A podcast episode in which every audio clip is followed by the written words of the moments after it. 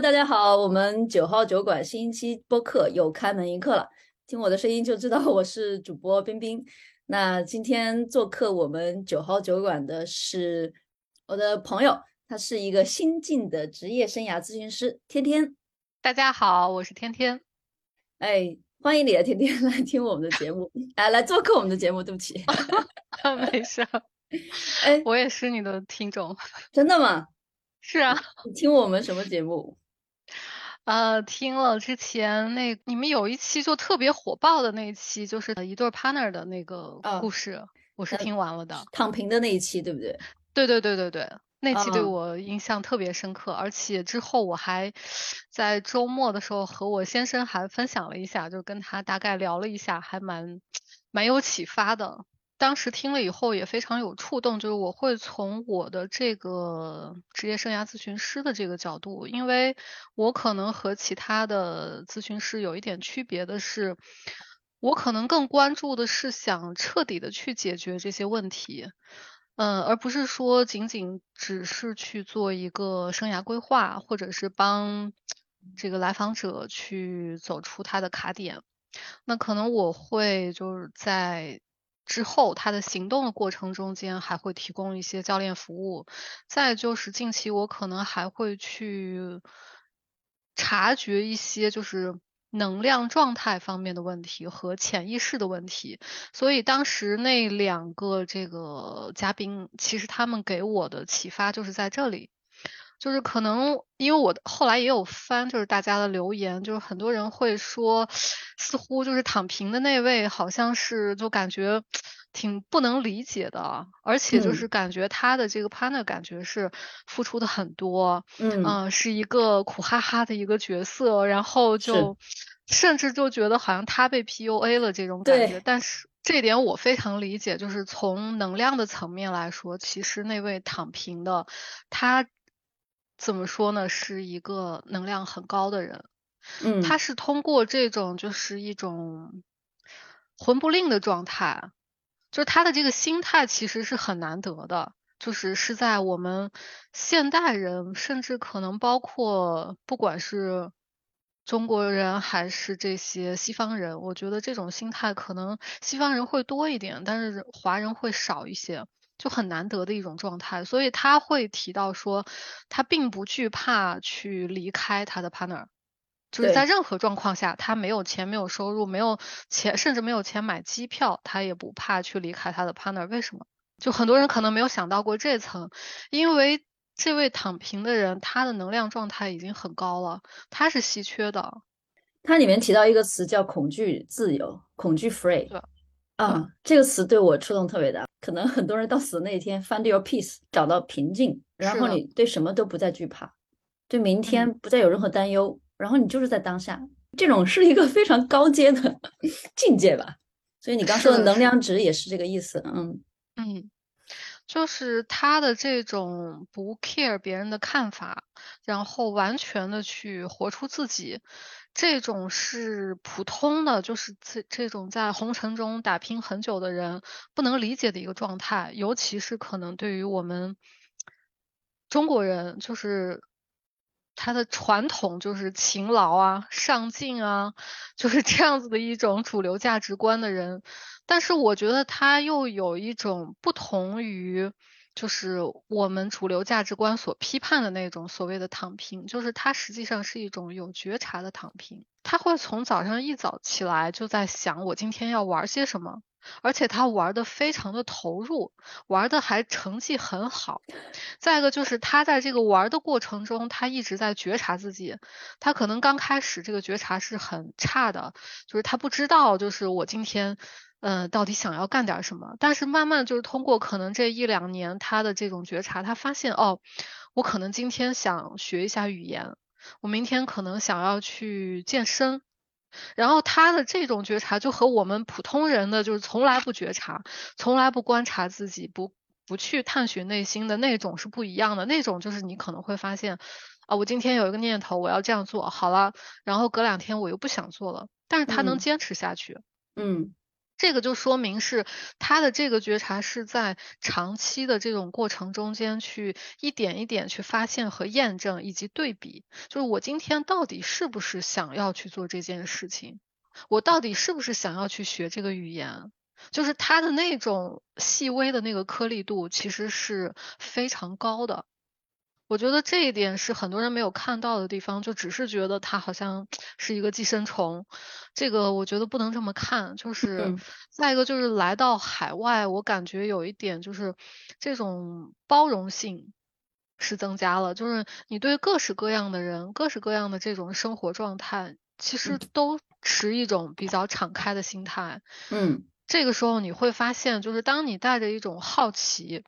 不评判的这种心态去看待他人的时候，我觉得才会看到一些真真相。就如果你是带着这种评判或者说先入为主的这种，就所谓的这个 judgment 去看他人的话，就很难会看到真正的真相，而且就是你和他的链接也会。很差，就是你很难去 get 到他那个点，就是这个人为什么会这样？因为你马上升起，就是他不对，他错的，他怎么能这样？就是一旦这些东西生出来以后，你的眼睛就被遮蔽住了。你就没有办法看到，而如果你带着一种好奇，诶，人为什么会这样活？他为什么是这样想的？他为什么和我不一样？就是你带着这种心态，你才可以就是从一个缝儿慢慢的去钻进去看他的世界，用他的视角去看。哎，你这个是说的太好了，你这一段，我觉得我回头要转给他们，隔空留言。谢谢谢谢。那我们今天不聊我们前面一期，你是我们第一个嘉宾，上来就把前面一期 先聊了，咱们这一期还没开始。对 嗯，我们还是聊聊聊回来吧，聊聊这期就是嗯，讲讲职业咨询这件事情。天天，你跟讲讲你过去的一些个人经经验经历是什么，然后为什么又会选择做这样一个方向？嗯，这个问题，因为就是说它其实困扰我很多年了。嗯，从我上大学之前，就是这个专业选择的时候，就开始就为这个事情很纠结。那个时候我的理科比较好，就是物理和数学都不错。嗯，但是这个历史和政治就很头疼，尤其是历史。所以那个时候我还甚至学了一阵儿这个绘画，然后就想去考这个建筑，或者后来也想过就是去做服装设计。嗯，但是呢，当时就是因为也没有职业生涯咨询师这个职业，然后我的父母呢，他们可能就是基于他们当年的那种想法，就是他们会说，女孩子做建筑师这个太累了，就不是很支持。再一个就是那个时候，我是觉得其实我没有一个很坚定的自我，就是家长这么一说，然后我说哦，那好吧，那就算了，就是不会像这种就是。现在的小孩，或者说这个我的儿子这一代孩子，就是他们会有很坚定的自我，我要这个，我不要那个。因为我是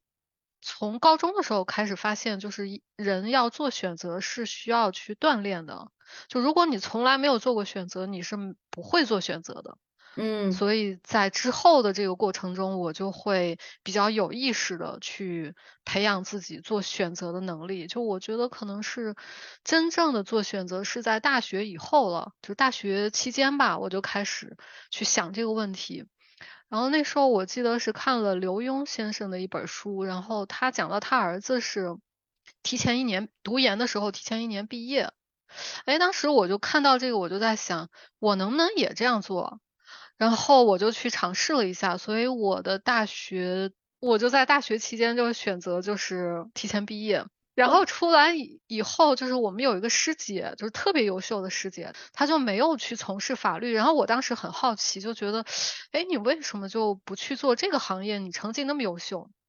嗯。然后后来知道就是，她觉得可能这个当时在那个年代就是。律师对于女性来说，其实不是那么的适合，因为有一些这种所谓行业潜规则啊，或者什么的，所以就嗯，而且那个时候其实是因为，就我现在来看，是因为我确实是不知道很多这种行职业信息，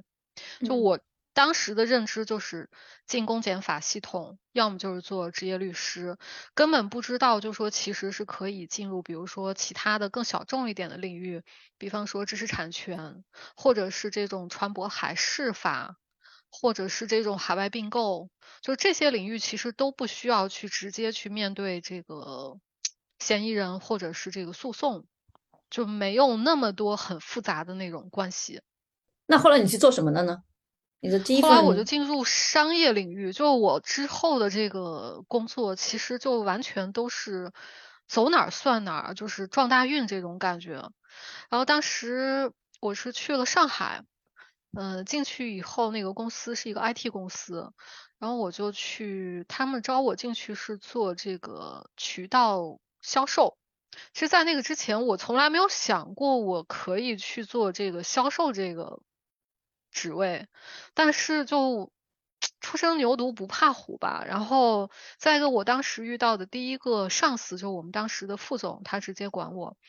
然后那个领导他其实是给了我特别大的一个空间，然后也会让我认识到，就是我最适合的这种领导风格是怎么样的。就他特别的信任我，我不知道为什么。那我想问一下你，你学法律学的挺好的，为什么会选择去做一个嗯销售呢？销售角色的，因为这两个是完全差别真的太大了。法律它要求的严谨，要你会会读会写，那销售可能是有比较。因为其实当时这个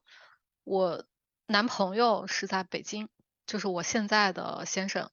他当时在北京，这家公司就刚好，我当时看到的时候，它是一家全国的这个大的公司，他在北京是有分公司的，而且当时在招的那个职位，他是有可能就是每个月要去北京要述职的，所以这个里面存了我的一个小私心，就是说，哎，呃，我有可能会利用这个职务之便去北京见到他，一个月会见到一次，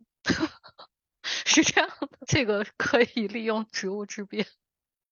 是这样的，所以职业生涯的早期需要的是情感规划。之后我就如愿调到北京总公司了。这个之后就是去了公关公司做项目经理。其实就说之后的这些全都是当时其实没有任何的职业规划，就是投一个简历，刚好有有人。就给我发了 offer，然后我就去了，就是属于这种非常随机就碰运气的这种感觉，就是像一个漂流瓶一样，谁给我捞起来 我就去谁那儿。公关公司之后啊，到生孩子的那个阶段就辞职，经历了一个职业空窗期，完了等到孩子长大一点，那个时候已经回到这个家乡了，然后当时就看到这个读者集团从零开始把这个广告部给。重建了，所以你是学了法律之后都是在做 sales 跟 money 市场相关的。对，就之后没有再和法律有什么直接的关系。对，再之后就是孩子慢慢大了，然后我就在想，就是我们要不要换个活法，就想尝试一下国外，也去看看就是外面的世界到底是怎样的啊！而且当时我实际上是在出来之前没有来过新西兰。一次都没有，然后我就上网做功课，然后过来以后先是读 MBA，实际上我是过了这个 Working Holiday 的那个签证了，三十岁以前已经已经过了，所以我那个时候就只能通过这个读书，接下来再技术移民这样的一个路线，嗯，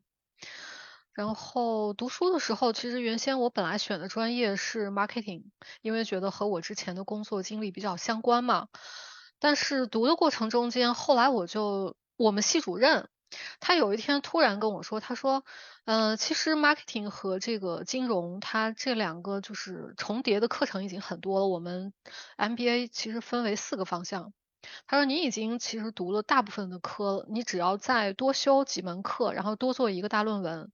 毕业论文，你就可以拿双专业了。然后我当时一想。嗯啊，这个钱也已经花了，那就让它更值得一点吧。而且我觉得是特别有趣的一件事情，就是其实我在出国之前，刚好有一个同学，高中同学，他就是在做风投，他在上海做风投。然后我那时候对这个职业就充满了兴趣，我就觉得呃，是很精英的人才能去做这件事情。然后后来我选报这个金融，其实也有这个考虑，就觉得万一呢？万一我通过读了这个双专业，就多了一个选择，也许就是有这样一个好处，所以我就读。读完了之后，就有意识的去找风投方面的实习，然后先找了一个实习。干了可能三四个月，然后那个时候就开始写一些这种文章在网上输出，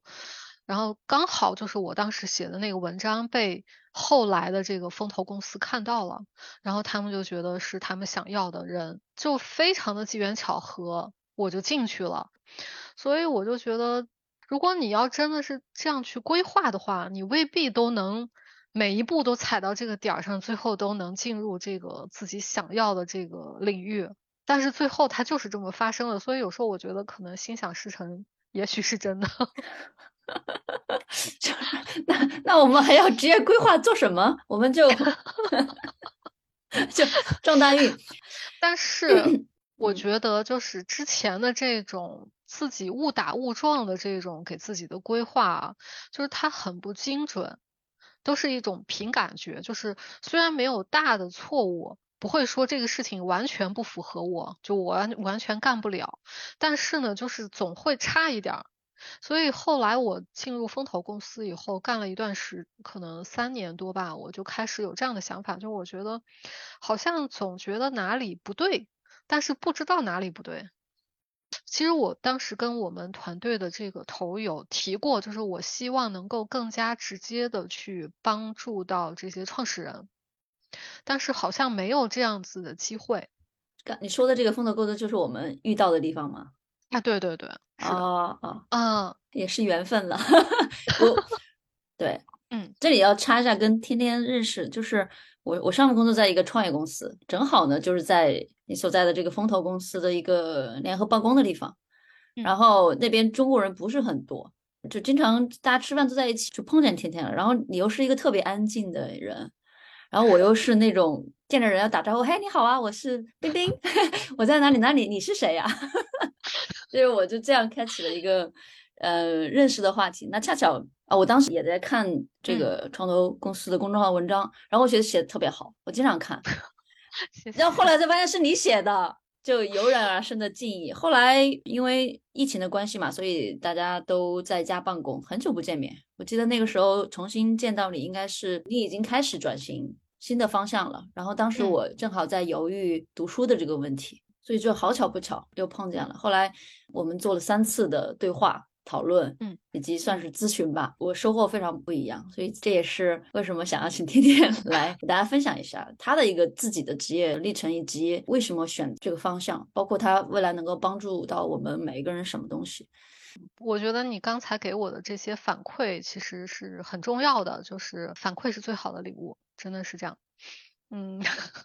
就是说为什么会做这个职业生涯咨询，是因为我可能从去年年底的时候，这个休年假，然后我就去开始系统的看很多的书，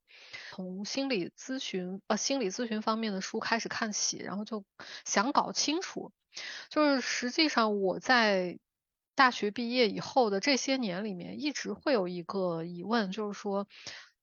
到底什么样的工作是最适合我的，最能够发挥我的天赋、潜能和优势的？就这点一直让我在考虑，但是一直没有得到一个非常好的一个答案。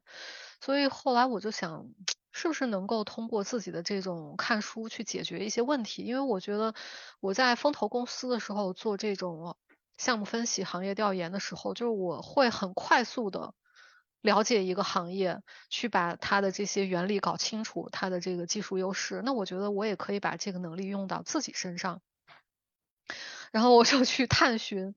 然后慢慢慢慢就发现了这个职业生涯咨询师，而且这个我是从小红书上有一天突然他就蹦到我眼眼帘里，也许就是因为你在那个时候你可能会去刻意的去寻找这些东西，它就会出现吧。当我发现以后，哎，我说这是什么东西？我来了解一下。其实我属于很后知后觉的，就很多人他可能早八年、早十年就已经知道这个职业了，但我从来不知道。然后我当时看到以后，我会觉得，哎，这个有意思。它是心理咨询的一个分支，但是它又主要应用在一个相对来说比较有限的一个范围，就是职业生涯的这个范围。那可能这个来访者他的这个负面情绪不会那么的多，就我觉得我是能 hold 得住的。再一个就是因为我后来通过做了这个霍兰德测试，就我的商业方面的能力还是比较发展的还是比较充分的，所以我觉得通过种种方面，我感觉我是可以做这个事情的。其实我知道职业规划师是也是很多年前，嗯，那时候新精英的五点常常去读他的，那时候是博客 blog，嗯，他就讲你应该要怎么样。去做你自己的职业发展的计划，那个时候去了解到的哦，我应该是从这些方面去想。啊，那个时候我进到是一个外企，那他们每年都给你填张表，你今年的目标你要做什么？一年、两年、三年、五年。然后我看了之后，我就在想啊，这个职业规划就是你一年要做到主任，第二年要做副经理，第三年呃要做到经理，第五年要做总监，你就是这样一个规划。这个规划对我而言是个什么规划呢？所以在很长一段时间里面，我会对这个是冒个问号的。这公司的架构体系就在那里，那你要为自己做什么规划？所以在此之后，我就基本上没有去触碰过职业规划。而且我觉得，那如果你要给大家做职业规划的话，那你自己经历过多少个职业？在我的概念里面，你可能要了解很多很多的不同的职业发展方向，以及对未来可能产生的新的职业有一个比较好的认知，你才能给大家做建议嘛。所以这是我比较传统的一些想法。但是后来就是跟你聊完之后，我发现哦，其实很多是涉及到心理层面的一些东西，很多是涉及到关于自我认知层面的一些东西。嗯，可能国内比较火的，像前段时间我给你发的那个优势训练营啊，国内的性格色彩训练营啊，还有之前我们也请过嘉宾，嗯，生活教练 life coach 这种类似的，他们跟这个职业规划有什么样的一些相同点或者不同点呢？你觉得？他们我觉得是这样，就是优势，它可能是它的着眼点，主要是在于个人的优势这个领域。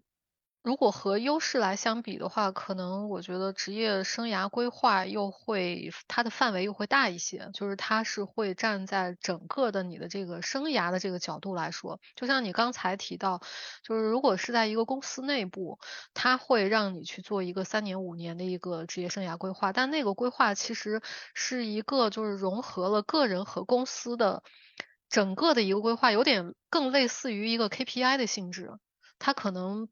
你不能真正的把它叫做一个职业规划，就是你你的着眼点是在公司内部的，就是虽然你可能跳出来以后，你做的规划可能也会有一个，比如说我在这个公司我要做到什么什么，但是它的着眼点是会更大更长的，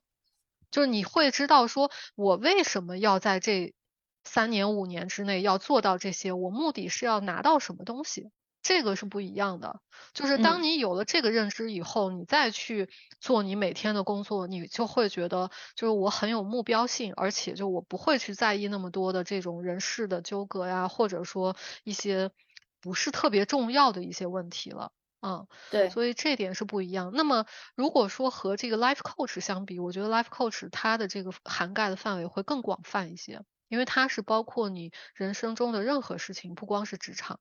可能还有你的这种家庭啊、生活啊、情感方方面面，可能都可以去找这个教练，而且他们是以教练为主，就是会更多的去深入你的生活，就是去陪伴。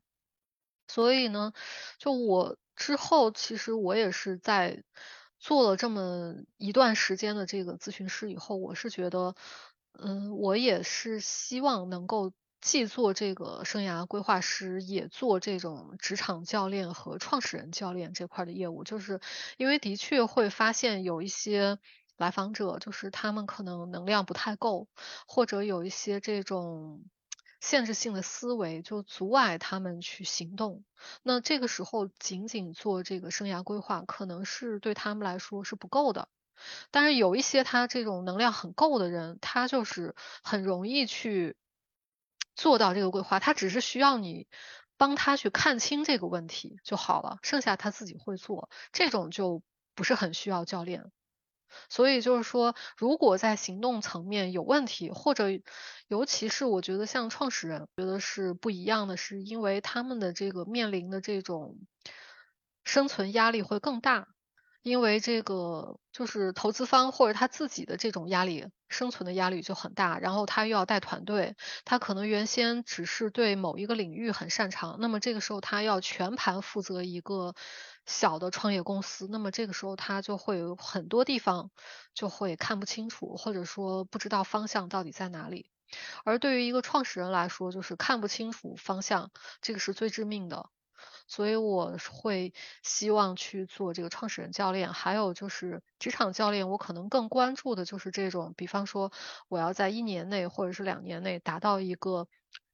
晋升的一个目的，就是比较明确的一个目的。这个时候可能是他是需要陪跑的，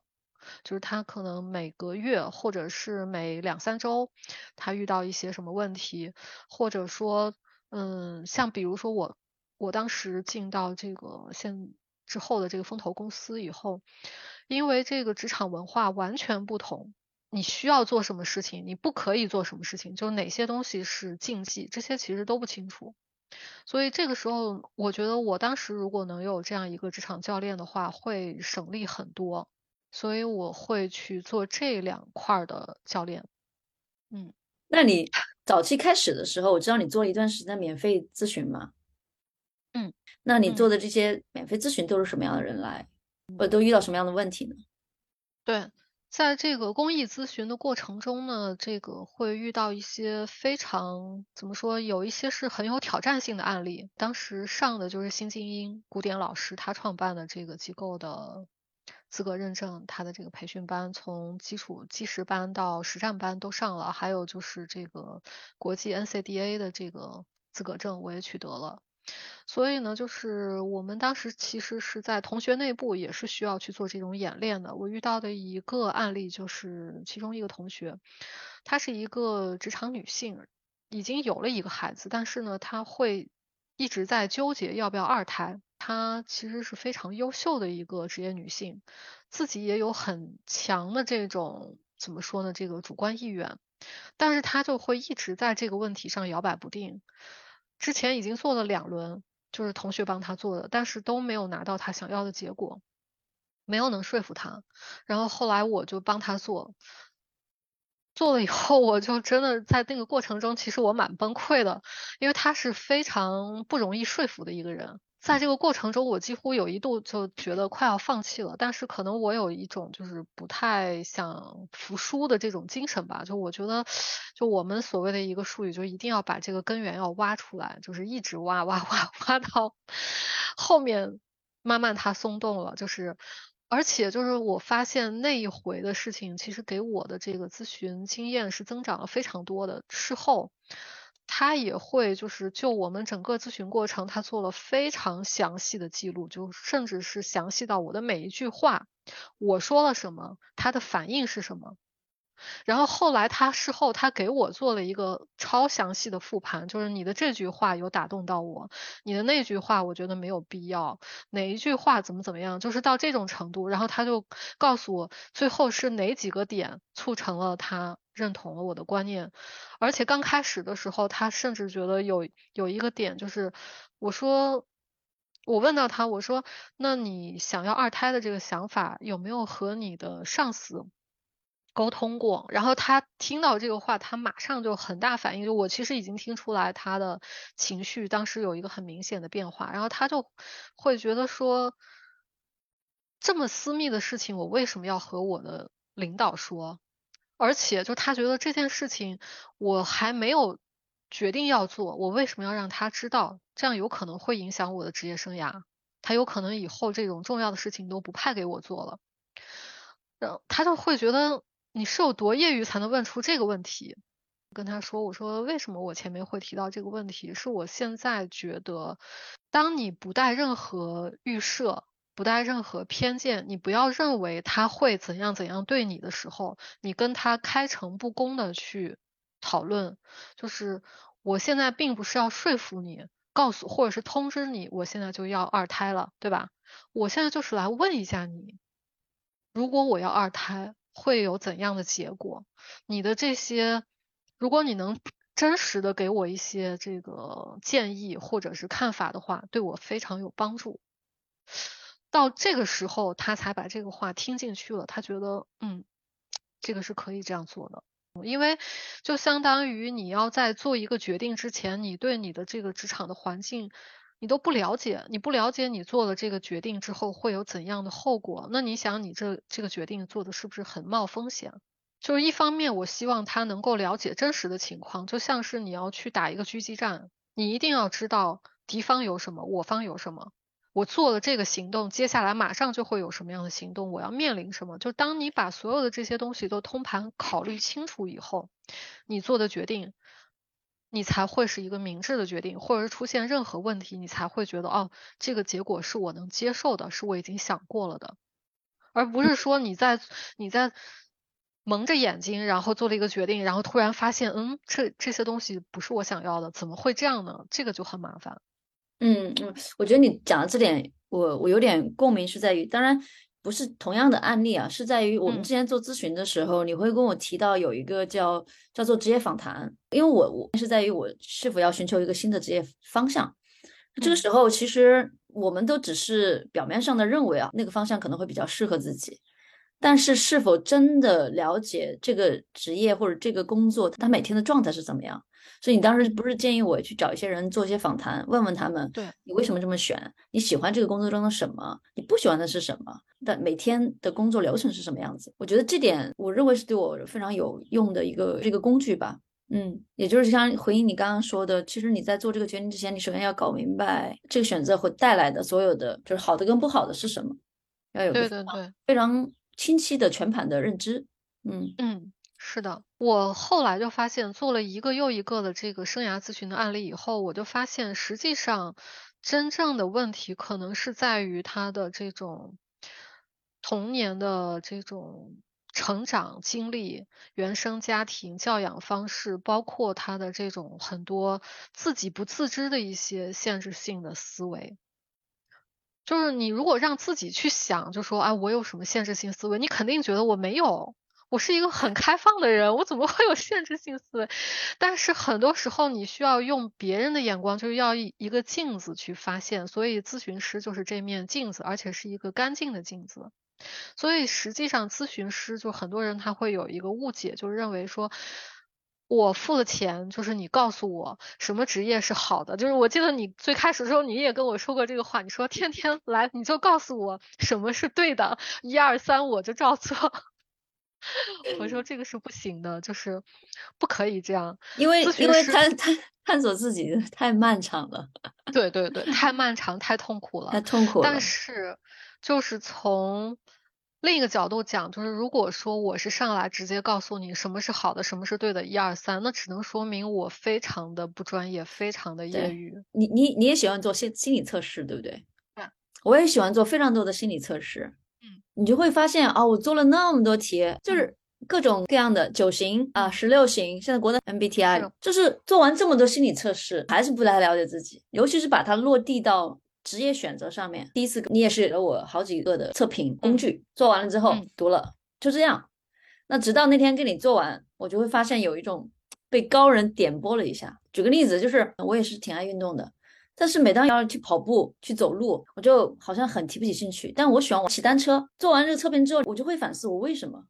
因为当时给我的测评有好几个不同的职业价值吧，其中有一个就是要有挑战。可能走路或者跑步，它都是一个相比比较单调的。但是你骑个山地车，可能它会有一些变化，那可能就会比较适合我啊。包括。我之前跟你说的那些兴趣爱好，为什么我会喜欢跳摇摆舞？为什么喜欢滑雪？或者喜欢做木工？我都没有想过这些。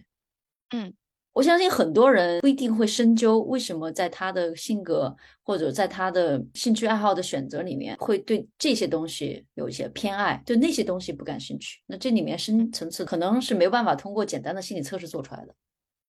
是的，你说的这个问题，其实很多来访者后来也会给我有反馈，就是。我一般会列三到四项的这个职业测评让他去做，然后做完之后呢，因为也是每一份其实都是挺长的一个报告，就是他自己其实看不出所以然来，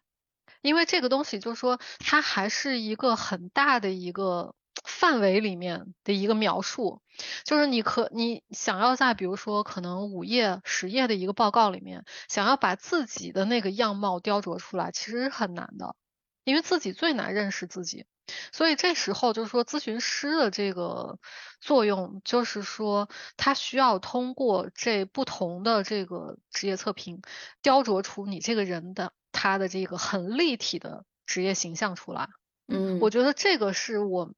我觉得可能是我比较有天赋或者是比较敏感的地方，就是我通一般来说通过做一次。咨询，我基本上就已经可以把一个人他的职业方面的这种特质吧了解到，我觉得八成应该是有的，包括他生活中的，我一般都能说的比较准确。那接下来如果你描述出来了，那怎么做呢？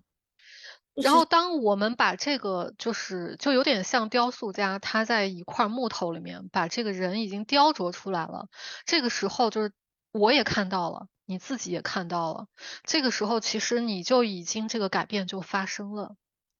你知道吗？就是我们其实做职业生涯咨询里面最重要的一个步骤，就是要让来访者认识自己，这个是重中之重。就是以前当你不了解自己的时候，你会觉得我。这个工作也能干，那个工作也能干，你会去海投简历。但是当你真正了解自己、认识自己以后，你就不会再这样做了。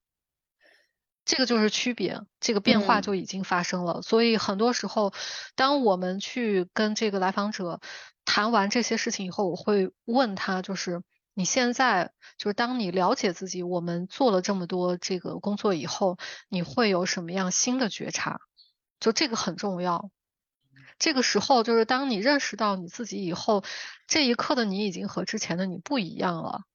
你基于新的了解，然后你会提出新的问题，然后你会有新的方向，而且你也会有动力。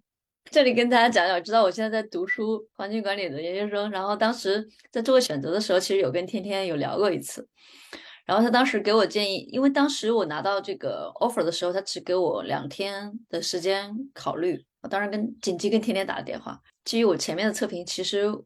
我更加偏呃，我记得三个实践类、社交类和挑战类，嗯，对吗？然后呢，环境管理这个更多很多是读和写，嗯。然后我记得你问了我为什么要去读，我就讲了巴拉巴拉巴拉讲了一大堆。后来两天时间，我说哎，我先去读吧。结果我第一周就哭了嘛，我第一周就哭了。就我的 partner 跟我说，看我读书就像一个大写的苦字在我脸上，真的就 就是每天想要写这么多很多读和写。但是我发现我有两节课我学的好的就是去呃 field trip，就是实际调研、实地考察，还有做的好的打满分的有一个是跟小组讨论，做个视频报告、开会，跟人家辩 论。我们我作为中国代表团。模拟那个世界联合大会，说我们要做到什么样子，我觉得就能做得很好。让我去天 天自己在那写论文，去研究什么是批判性话语分析，我就快疯了。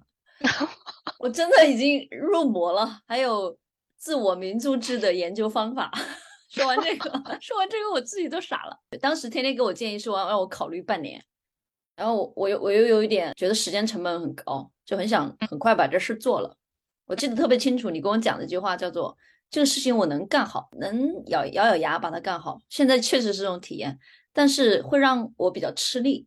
嗯，如果你选择的事情是适合你的，你会更加的轻松，就把这事情有半功倍的效果。对对对，对我现在对此深有感触。呃，其实我当时啊，就是我自己。是能预见到你现在的这个状态的，为什么？一方面是基于对你这个特质的一些了解，一方面是我觉得你那个时候刚辞职，就是这个能量状态是不太够的，就是你需要先稳一稳一个过渡时期，至少有个可能一个月或者是两个月，我觉得会比较好。那个时候就是你各方面已经平稳了，你恢复了，然后再去做一些决定。可能会更好一点，但是有的时候就说很多事情它没有办法让你去考虑那么久，而且你既然选择了，那就迎难而上吧。就我觉得无论怎么样，它也是一个体验。也许就是不一定说他会获得你原先预想中间的这样一种结果，但也许他会有其他的更好的结果。所以这个我觉得没有什么对错吧。嗯嗯嗯，做做心理按摩，咬咬牙 坚持一下。我记得上次你跟我说了，有一个小孩的母亲让你给这个小朋友去做职业规划，但这个小朋友已经到了要去选择职业或者去走入社会的这个年纪了吗？他现在是高中，才十六岁。嗯，就是相当于说还蛮早的，但是因为他是在海外生活嘛，所以就是在西方国家，这个职业生涯规划是相对进行的比较早的，就是他可能会从不同的阶段会给小孩都渗透一点。国外生活的孩子，因为他可能没有那么多的功课的负担，所以他有更多的时间去认识自己。我觉得这一点是和国内很不一样的。他们需要去有很多的这种玩的时间或者是实践的时间，他们可能会去做烘焙、做木工、做很多这样的，这是他们的课程。在这些课程里面，其实他就一直是在观察自己，包括一些这种多媒体的尝试，就是他会去观察自己，还有就是和同学朋友的互动。就是很多时候你怎么去了解你自己呢？就是你是碰撞出来的，你并不知道自己是谁。你碰撞反弹回来，你才知道哦，我是这样子的。所以呢，我就是觉得这边的孩子他普遍就是，如果他选定了要做一件什么事情的时候，他会很有内驱力。其实现在这个社会，就是职业生涯的规划方面，其实有一个很大的一个趋势，就是在未来可能每五到十年，大家要换一个职业，这个会变成一个常态。其实目前大家已经都在被动的做这个选择。只是你可能没有去把它单独拎出来，放到你的议事日程上而已。你想象一下，如果说你的一生每五到十年要换一个职业，你这一生要做多少个职业？既然是这样，那你就更需要有意识的去发现你的一些可能性，发现你的优势、你的能力，要把这些东西都管理起来。就是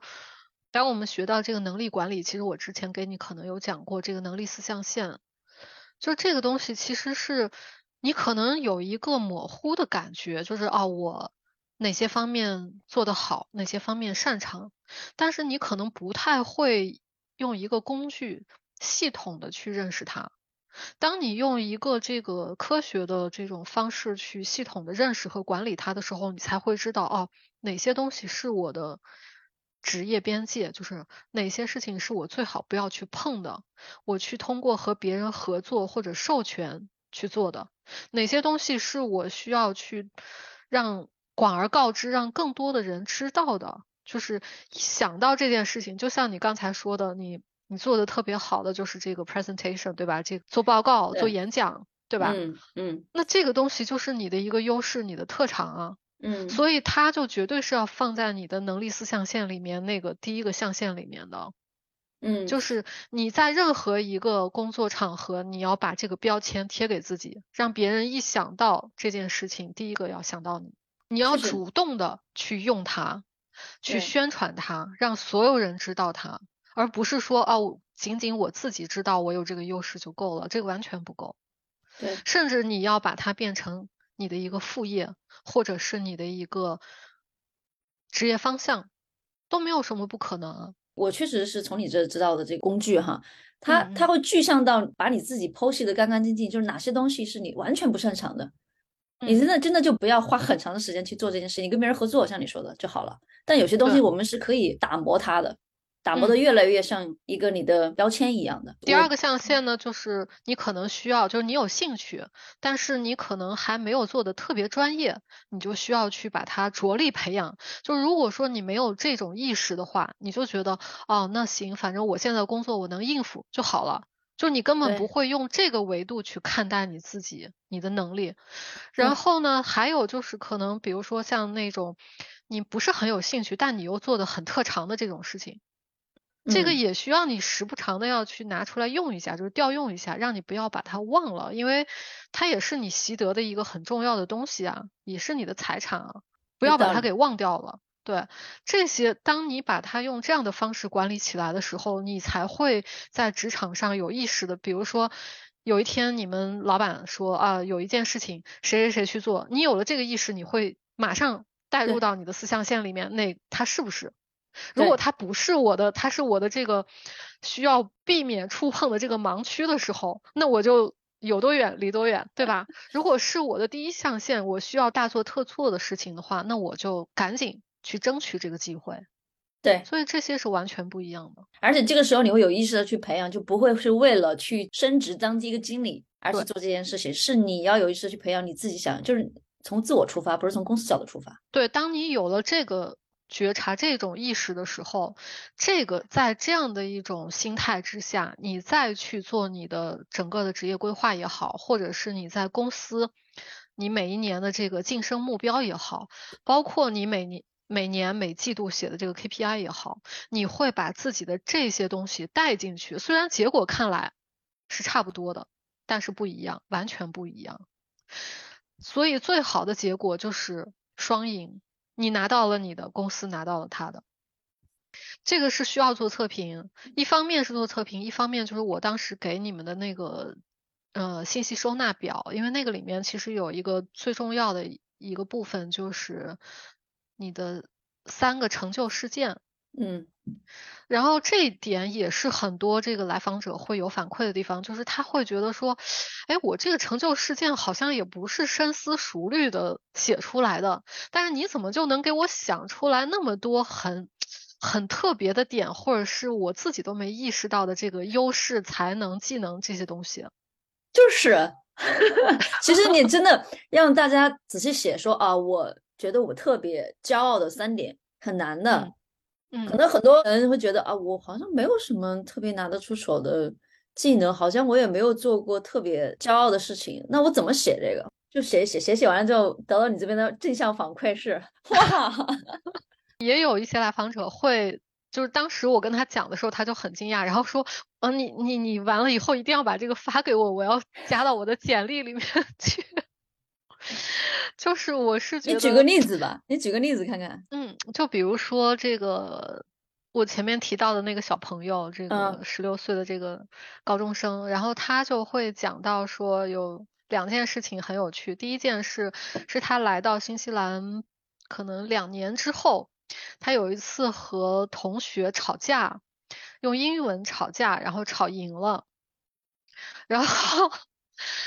呃，第二件事情就是他很擅长跑步，然后这个跑步跑赢了，所以我之后我就会问他，我说，我说这个你吵架吵赢了这件事情对于你来说意味着什么？他说我是觉得通过那件事情，我突然发现我在语言方面好像我的这个英语就好像比较过关了，就是既能听懂别人说的，还能马上反馈，还能跟人家就是。不输阵啊，还能表达出我想表达的东西，就是在那个点上，我好像，但是，嗯，因为他的确是很有语言天赋，他后来又学了法语，学了德语，学了西班牙语。我说这些是从什么时候开始？他说，如果从时间点上来说，好像的确是从那个事情发生以后，可能几个月的时候，就是现在相当于一个回溯性的一个角度去看待那件事情。就相当于他个人的一个小的里程碑这样的一个事件。那后来我就问他，我说你跑步这件事又是怎么回事？他说他刚开始就是很擅长跑步，就是在刚来新西兰以后，就是学校的这个初中的跑步他就得了第一名。再后来他就有一次来了一个很厉害的同学，那个同学就赢了他。然后他后来就会在这种就是跑步的之前，他会自己训练自己一两个月。然后再去跑，然后他就又赢了。到现在就这几年，他就一直属于这个全校一直处于第一名的这个稳赢的位置。因为我就觉得说，你一个亚洲的孩子，而且他的个头也不高，就是腿也没有那么长，身体素质也属于就是不是特别好，就看起来属于这种豆芽菜的这种类型啊，就不是很高很壮的那种。就是核心力量一看就不是特别强的，但是他能做到这点，因为他的这个，我让他做了一下那个盖洛普的五项优势，没有做三十四项，因为我觉得高中生嘛，就能把前五项用好已经很好了。然后他的这个前五项里面，第一项就是完美，就是他会有这种追求卓越、追求成功的这个动机就很强烈，所以他做不管是跑步、踢球，他都会去观察和学习，观察自己的优势和劣势，然后会去暗暗的努力。然后我说，那你他的那个对手是比他高、比他壮、腿也比他长的。我说，那你又是用了什么样的策略去战胜他的？然后他就说啊，这个我就。会观察他，我的起跑是可以，但是跑到中后段的时候可能就不太好。我说，你看，这就是你自己的观察，就是你不仅观察，还会有策略，最后去应对，完了你又赢了。就这些东西是他作为当事人，就是他只是觉得有这么一件事情，但这件事情对他意味着什么，说明了他的什么才能，这些他是不知道的。就是我帮他把这个他的这个立体的形象拎出来，给他雕琢出来，他才知道，哦，原来我是这样子的。嗯，这个毕竟是高中生嘛，还还刚刚开始起步，人生也刚刚开始。像呃，我们有一定年限的工作经验的，也有生活经验的。虽然可能在过去没有发现我做了很多重大的决定都是有觉知的选择，但是这些轨迹很可能是可以串联起来的。是的，绝对是可以。它说明，它说明了一定的问题，就是你为什么做这个选择不做那个选择，肯定是有道理的。但是有可能你的这个选择是在可能就是在靶心的周围这一圈在打转儿，它快接近了，但是没有稳准狠的击中这个靶心。嗯，感觉做咨询师其实要求还是挺高的，真的是非常高。就是有一度，其实我也。挺焦虑的，因为什么？就是一方面呢，就是自己需要去学习这个职业生涯咨询方面的很多的知识；一方面就是咨询技巧，这个是永无止境的；还有就是心理学这块也也需要懂，因为包括这种叙事疗法、NLP 啊这些都要用到的。就是很多人看起来觉得说，哦，我在做咨询，好像就是和对方在说话。就其实这是一个很大的误解，就是借用郭德纲的一句话，就是说为什么我说话你要给我钱？你想过没有？人人都会说话，这个是不容易的。为什么？区别是他能让别人开心，能逗别人乐。我们咨询师呢，是通过说话是要拿结果的，而且这个结果是要很快就出来。比如说我在做给我自己做这个规划之前。困扰了我可能有二十年的事情，我需要可能在三次的咨询里面我就要解决，一次也就一个多小时，一个半小时。你想想，你这一个半小时，你需要非常专注，就是全程，而且你要一直就是我们咨询师的这个要求是要你要带着地图听别人说话，你一直要有觉察，你一直要记要点，嗯。就是脑子是要高速运转，所以做完一个咨询下来以后，咨询师是很累的。嗯嗯，就是你需要跟别人不仅要共情，而且要分析，而且马上是要有回应。哪些点我是要继续追下去、继续挖的？哪些点是不重要的？就是这个东西是，就很多时候可能你看不到，就是我跟你做咨询，但是我这边是密密麻麻写了很多东西的。然后之后要做报告，要复盘，而且就是咨询之前，我也要做很多的功课，就是看你整个的所有的测评，然后分析你这个人可能是怎样的，哪些方面有可能有哪些点我需要关注到，我需要去问的，要澄清的，就是这些东西都是之前之后的功夫，所以可能一次咨询就是一个半小时，但是实际上我们。为了这一次咨询做出来的这个工作，至少要我觉得五个小时。嗯，心理咨询它通常比较是有一个比较长程的阶段，但是像职业咨询，就我觉得，因为很多人他可能不太了解，他会觉得一次就应该能解决所有的问题了，就这个绝对是一个误区。就我觉得，如果对，就如果你是有一个很明确的目的，比如说像我前面说到的那个。是不是要二胎的这个问题？嗯，如果说是这种单向的问题，可以一次肯定能解决。但如果说你是就像我可能有一些这种职业转型方面的来访者，就是他只只要是去牵扯到职业转型，他绝对是一个整案咨询，不是一次能解决的。对。而且职业转型，说除了咨询找方向之外，更重要的是要去执行。职业咨询的一般的对象都是有一些职业经历了，他的机会成本、时间成本会相比更高一点。而且就是更麻烦的是，有一些我觉得你属可能属于这个职业发展的还比较好的，而且个性也很好，就是很有好奇心，就是很这个思维是很开放的。就是很想去探究自己，很想去了解自己和这个外界，但有一些人他可能就是已经被这个现实的生活已经给压制住了，你知道吧？这种是很痛苦的。就是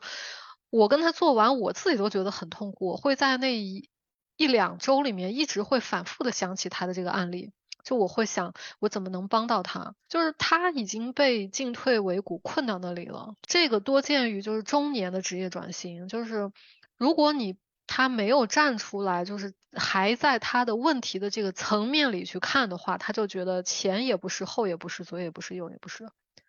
嗯，就很多问题会纠葛在一起，而且是很多的历史遗留问题给存下来了。你比如说有一个我的来访者，他是在这个职业最初的定位的时候，他就不知道自己适合什么。然后糊里糊涂的去上了一个学，然后糊里糊涂找一个工作就当了公务员。时间过了好几年，他才发现自己其实一点都不喜欢。然后这个时候他也没有再去做任何的动作或去探寻自己的这种职业方向，然后去培养自己的爱好、兴趣，这些都没有。也就是说，这又有有一个这个工作给落下来了。他在初期的零到五年的这个。过程中间就没有充分发挥出一个基本的一个职业素养，然后呢，接下来他又和他的妻子，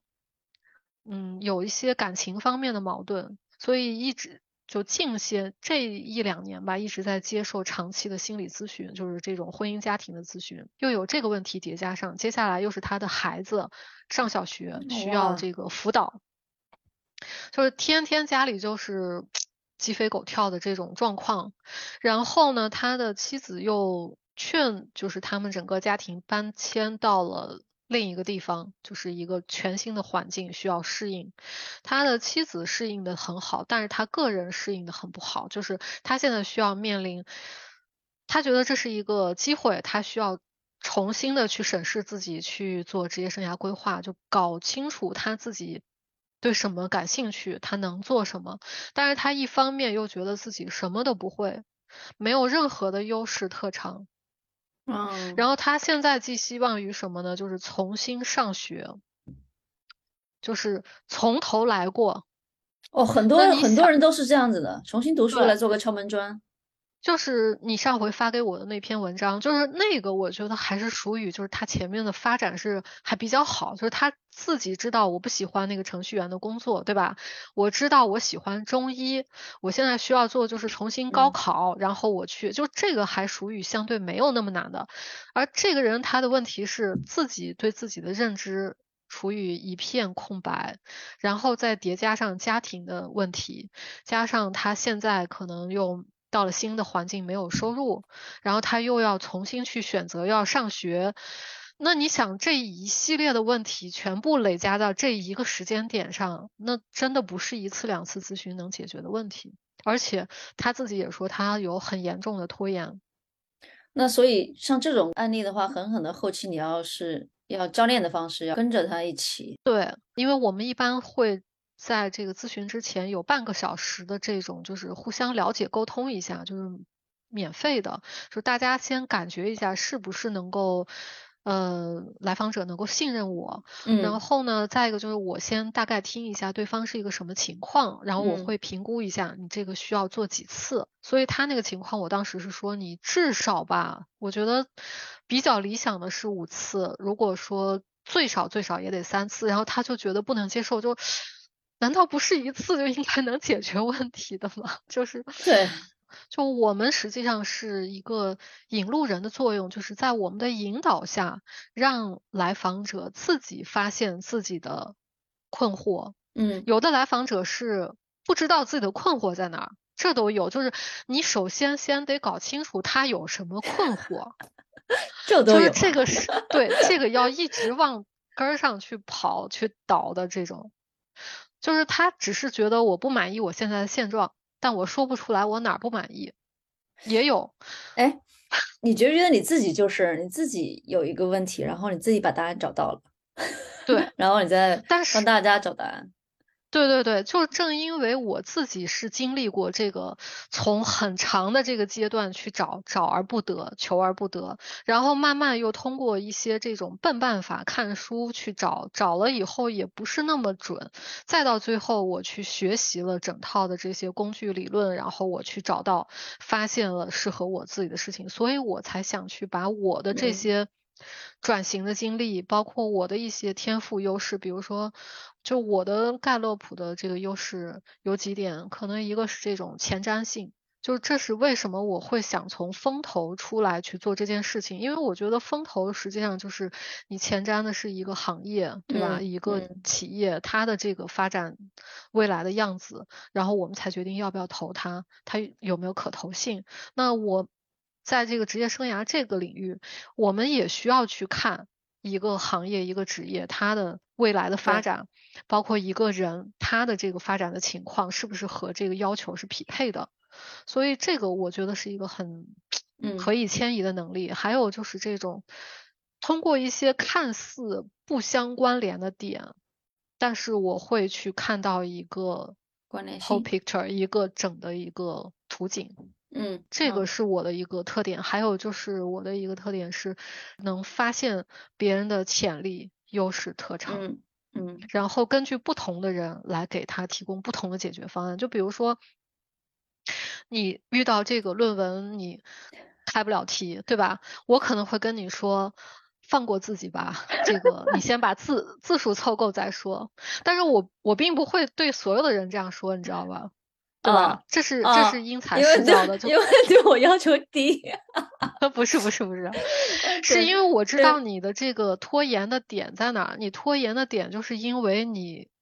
就是很介意，对你很介意，就是总觉得我要写出来不够好怎么办？就一直是被这个东西，所以我就要给你把这个思想包袱卸下来。你先写，写出来再去改，不会差的。但有些人他不是，就是他可能是没有能量去动，或者是他就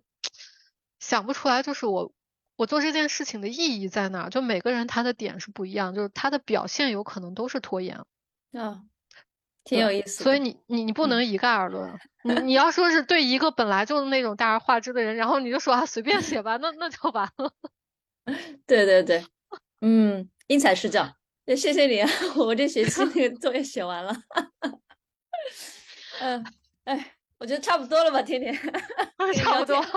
聊天好有意思。那我们今天就到这里吧。嗯，聊长时间，我们也希望小伙伴们都能够找到自己喜欢的。找到自己合适的，然后能够长久赚钱的事情，帮助别人找到这个他的擅长的领域，他热爱的领域，然后又是能够带来财富的领域，这是我最希望做的事情，最有成就感的。那我们今天就到这里吧，谢谢天天，嗯，拜拜，拜拜。